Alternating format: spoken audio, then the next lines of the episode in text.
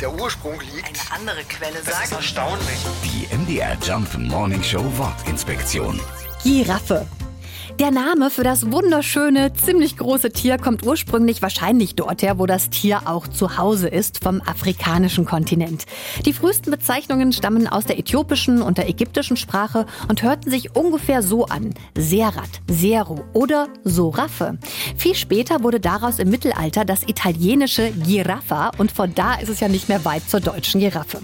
Bedeuten könnte das Wort ungefähr so viel wie in die Ferne blicken oder etwas erspähen. Und das kann wohl niemand besser als eine große Giraffe. Die MDR Jump Wortinspektion. Jeden Morgen in der MDR Job Morning Show mit Sarah von Neuburg und Lars Christian Kade. Und jederzeit in der ARD Audiothek.